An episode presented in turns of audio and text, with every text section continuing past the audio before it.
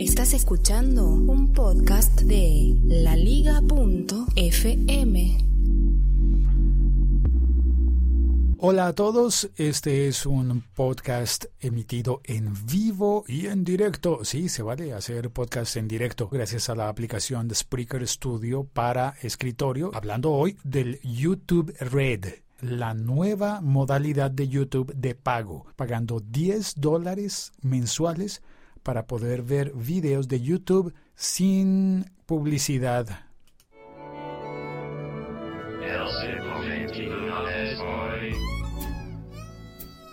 Y esto ha sido muy polémico, ¿no? Porque la gente está acostumbrada a ver YouTube que siempre ha sido gratis. Y entonces se preguntan, si ponen un YouTube de pago y otro gratuito, ¿cuál va a elegir la gran cantidad de personas? Pues el gratuito, Claro. Pero ¿y si hacemos un YouTube que no tenga publicidad y que tenga contenidos extra y demás cosas así como premium? Premium, sí, un YouTube premium. ¿Pagarías 10 dólares mensuales? Una gran cantidad de gente va a decir que sí. Pero, ¿cuál sería la opinión de alguien que viva de YouTube, el más importante de todos los YouTubers del mundo, que es PewDiePie? Pues este es un tocayo que yo tengo en Suecia, se llama Félix como yo y un apellido impronunciable, pero él se puso un seudónimo que es PewDiePie. Tiene como un efecto de sonido que él hace con su voz para decirle PewDiePie, una cosa por el estilo. Él publicó en su blog, que está alojado en Tumblr, su opinión sobre YouTube Red y de eso vamos a hablar hoy. Si quieres entrar al chat puedes hacerlo instalando la aplicación Locutorco, disponible gratis en Android y en iOS. Y en el chat tengo a Sergio Solís. Sergio eh, está en España, dice buenas tardes. Y Belvor desde México, Ernesto Bañuelos, dice en el chat por contenido de youtubers chafas. Chafas es como, como malos, por culpa de youtubers malos. Bueno, eh, me di a la tarea, al trabajo de buscar la publicación de, de PewDiePie hace una larga exposición en la que, bueno, no te la voy a leer toda porque tú puedes entrar, bueno, claro que está en inglés, pero voy a hacer un breve resumen. Pone una fotografía del Daily Mail, del periódico británico, que tiene fama de ser eh, como medio sensacionalista, casi no lo puedo pronunciar, y dice ese titular, a pesar de que haya más de un billón de usuarios de YouTube, y un billón debe estar en inglés, que es un billón en inglés es más pequeño que un billón en español, ¿no? Entonces, más de mil millones de usuarios de YouTube y sin embargo, según el periódico Daily Mail, YouTube pierde dinero. Dice aquí que Google compró eh, la aplicación por 1.7 billones de dólares hace nueve años y la infraestructura le cuesta a la compañía 3.8 billones. Voy a decirlo todo en español lo compraron en 1.700 millones de dólares y les cuesta cada año sostenerla 3.800 millones de dólares. Eso es un montón, ¿verdad? Un montón. Dice que los análisis, analistas, perdón, dicen que los usuarios no están comprando los productos de los, de los anunciantes. Y eso es grave para la publicidad, ¿no? Que publican su publicidad, cobran la publicidad y al final los que están invirtiendo en publicidad no recobran su dinero porque la gente no les está comprando sus productos aunque los anuncien en YouTube. Dice también en el Daily Mail que los servicios de streaming de video, incluyendo Amazon y HBO, están retando a, YouTube y eh, que Google está teniendo problemas para atraer usuarios diariamente a su sitio web. Esto es nuevo para mí, ¿no? Como que yo me imaginaba que YouTube estaba en, eh, en una situación bollante, que nadaban en dólares porque les iba muy bien. Pero al parecer también tienen su lucha para mantenerse en medio de la competencia. Ya sabemos, Netflix acaba de entrar a España, Netflix está poniéndose cada vez más de moda en América Latina eh, que es nuestro público hispano, y por supuesto en Estados Unidos ni se diga, ¿no? La gente de habla hispana que está oyendo este podcast en los Estados Unidos, un saludo, un abrazo, un e-brazo.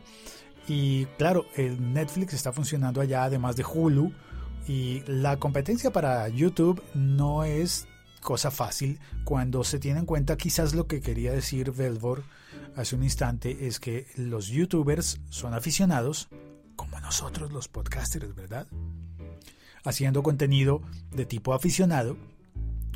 Y no debe ser fácil competir contra House of Cards de Netflix con tanto tiempo, con tanta inversión, ¿no? Tanto tiempo de dedicación, unos equipos tan grandes.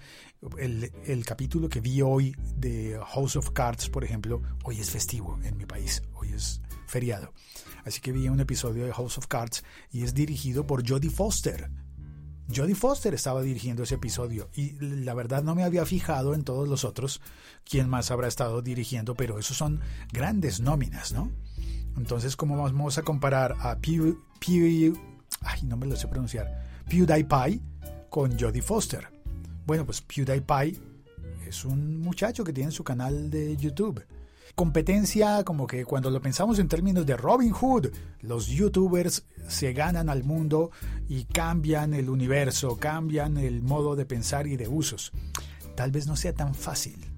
Tal vez no, sea no sean cuentas tan alegres como me estaba imaginando yo, eh, que abres tu canal de YouTube y te haces rico. Mm, pues no, tal vez, tal vez tengas que recurrir al doble sentido de esa frase para que realmente llegara a hacerte rico. Eh, perdón, por pero se me pasó, pero es que era una oportunidad, un chiste malo, lo siento. Sé que es muy malo, pero se me era una oportunidad.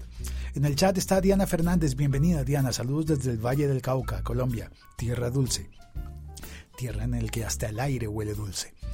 Bueno, pues PewDiePie dice que YouTube Red sería una respuesta básicamente al uso del ad blocker. Al parecer, mucha gente en el mundo está utilizando ad blocker un bloqueador de publicidades. Y al bloquear las publicidades en los navegadores, pues los ingresos de YouTube caerían astronómicamente. ¿Se dice astronómica incluso si es hacia abajo? Bueno, acabo de pensarlo. Si, si un despegue hacia arriba llega a ser astronómico, un desplome hacia abajo debería ser submarínico. Lo siento. Pero si es cierto que los ingresos de YouTube decaen, pues tienen que recurrir a algún tipo de solución como esa de poner un servicio de pago. PewDiePie al parecer va a tener un canal de YouTube que va a estar en YouTube Red Premium para que la gente pueda ver sus videos sobre juegos, eh, sobre games eh, y demás cosas en el perfil público, pero va a tener un perfil premium. El caso es que mucha gente está utilizando el ad blocker y yo me quedé pensando caramba, yo no he usado AdBlocker. ¿Será que el mundo se está moviendo y yo me había quedado un poquito atrás? Para estar en onda, ¿debo instalar el AdBlocker? ¿Será un compañero permanente de YouTube el AdBlocker? Los usuarios masivos de YouTube están opinando que cerca del 60% utilizaría AdBlock para ver YouTube normal exactamente como va a ser el YouTube Premium de pago es decir, sin publicidades. Ahora, de otra parte, el modelo de publicidad YouTube funciona de dos maneras. Principalmente la publicidad que viene de parte de Google, banners en medio del, video, una barrita de anuncio publicitario que sale en la parte de abajo del video. Y otra forma eh, de, poner publicidad de Google es añadir un comercial como de televisión al comienzo. Tú entras, vas a ver un video y primero estás obligado a ver por lo menos los 10 primeros segundos de un comercial. Que esas serían las publicidades que estarían bloqueadas. Además de eso, hay otra forma en la que los youtubers, como PewDiePie o como el Enchufe TV de Ecuador, si tú no has visto el Enchufe TV, no sabes lo que es el verdadero YouTube latinoamericano. Búscalo ellos están haciendo también eh, obteniendo ingresos de su YouTube a través de publicidades dentro de los videos, publicidades hechas a propósito. Cosas como por ejemplo product placement, que es utilizar productos dentro de los videos y cobrar por utilizarlos. Varias marcas colombianas, varios intentos de YouTube colombianos como adulto contemporáneo, que está destinado a hacer eh, nostalgia en los adultos se ha dedicado durante buena parte simplemente a hacer contenido mixto entre publicidad y argumental. O, eso tiene un nombre también. En publicidad creo que le han dicho advertisement. Tratando de mezclar las palabras advertising por publicidad y entertainment por entretenimiento. Publicidad entretenida. Básicamente hacer publicidades que sean tan divertidas que la gente quiera verlas. ¿No es ese el objetivo siempre de la publicidad? Bueno, es que hay una publicidad que es intrusiva y que se te mete allí y tú no la quieres, pero te obligan a verla. Y esa es la que pretendemos todos evadir posiblemente con AdBlock. Vamos a ver lo que dice en el chat.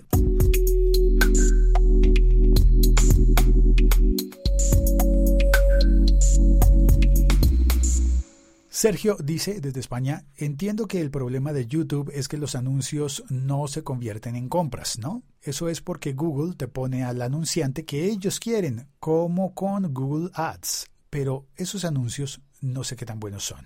No están segmentados y la mayor parte de las veces nada tienen que ver con lo que quieres ver. Bueno, se supone que sí deben estar segmentados y se supone que esa es la gran, la gran innovación de Google en la publicidad, ¿no? El Big Data cada vez que te presentan un anuncio está de acuerdo a lo que tú has navegado, no a lo que haya asociado al programa. Por eso, por ejemplo, cuando yo me conecto a ver la que se avecina, la serie de televisión española, a mí las publicidades me salen de productos colombianos que no están disponibles en España. ¿Por qué pasa eso? Por el Big Data. La plataforma sabe que la plataforma cambia de, de orientación. En lugar de de poner la publicidad de acuerdo a quien emite, escoge la publicidad de acuerdo a quien recibe la señal. Es decir, a quien está viendo. Sigue comentando Sergio. A lo mejor eh, los que quieran un perfil premium deberán pasarse a Vimeo. Bueno, Vimeo tiene perfiles premium desde hace bastante, es verdad. Vimeo comenzó con eso y Vimeo está orientado más a arte y a videos más, más serios, ¿no? En Vimeo no encuentras a los gamers, pero encuentras a los cineastas independientes. Encuentras a la gente que hace cortos y cinearte, eh, que en este caso ya es videoarte y cosas por el estilo. Tienes razón, Sergio. Continúa Sergio. Uno de los grandes usos de YouTube es escuchar música y lo usan muchos adolescentes. Esto lo van a pagar Spotify, Red o similares, porque no tienen plata ni tarjeta. Hoy me, sorprende que Sergio esté diciendo plata. Gracias por utilizar términos americanos para conversar. Gracias por eso. Es verdad, los adolescentes no andan con dinero para andar pagando suscripciones y ni tienen tarjeta de crédito para suscribirse. Eso es un gran punto. Belbor, a propósito, quien no lo sabe, está en Ciudad de México, dice, los anuncios sí se segmentan. Eh, Sergio contesta, sí se segmentan, sobre todo los de Google Ads, pero los de YouTube, al menos en mi caso, no aciertan ni aunque les pague yo. Qué raro, dice Velvor. Pues me parece raro porque normalmente los anuncios deben estar segmentados. Sergio, podría ser que estás compartiendo la cuenta de Google. Eso me pasa a mí, ¿no? Utilizo en casa y no me fijo en qué cuenta estoy conectado, pues me pueden salir anuncios de, de mamá y yo no soy una mamá tal vez eran los anuncios que estaban destinados a mi mamá, pero como me metí en la misma cuenta, pues no sé, estoy tratando de buscar interpretaciones, aunque sí hay algo raro allí. El caso es que el mundo se está moviendo. ¿Debemos instalar AdBlock? No sé. Y Belbor complementa, o puede ser que está utilizando el AdBlock. No, compartir cuentas no, dice Sergio, eso es malo, caca. y Belbor contesta, no hay forma de determinar su perfil. Ah, cuando utilizas el AdBlock, Google queda sin saber cuál es tu perfil. Yo lo veo como aquello de la táctica y la estrategia. Y eso es un tema totalmente aparte. Bueno, aparte no, sí está muy relacionado, pero es un tema grande, complejo y creo que lo dejaré para otra ocasión. La táctica y la estrategia. Google podría estar utilizando estrategias y AdBlock podría ser la táctica de muchos para saltarse esa estrategia de Google y no dejar que nos llenen de avisos y de publicidad. ¿Vendrá publicidad en los podcasts? Sí, ¿por qué no? A veces viene publicidad, pero yo espero que la publicidad sea amable y sea de la bonita, de la entretenida. A propósito de publicidad, voy a recordarte que si usas el código de la liga.fm en itunestarjetas.com vas a obtener el 5% de descuento y el código es la liga 5 off. Y ese off va con doble F. Sergio dice, ah no, es por la configuración de la cuenta de Google, que puedes decirle que no segmente. Eso está interesante. ¿Puedes decirle a tu cuenta de Google que no segmente? Ah, o ya sé, ya sé, el anunciante puede decir que no segmente. Es decir, va a anunciar una bebida cola de distribución mundial. Hay dos grandes bebidas y sus varios productos de varios sabores. Ellos podrían decir, no segmentes. Yo quiero anunciarme en todo el mundo. Y otras compañías podrían decir, sí, segmenta, yo quiero solamente estar anunciado en perfiles de personas de menos de 18 años. O en perfiles de personas de más de 55 años. O como quieras. Todo eso está posible para el anunciante, no para el espectador, al final de la línea como usuario. Sergio dice, sí, claro, vendrá la publi, pero lo mejor es orgánica, no un corte cutre metido en medio del audio. Es verdad. Yo estoy, yo personalmente estoy en contra de los cortes de comerciales dentro de los podcasts.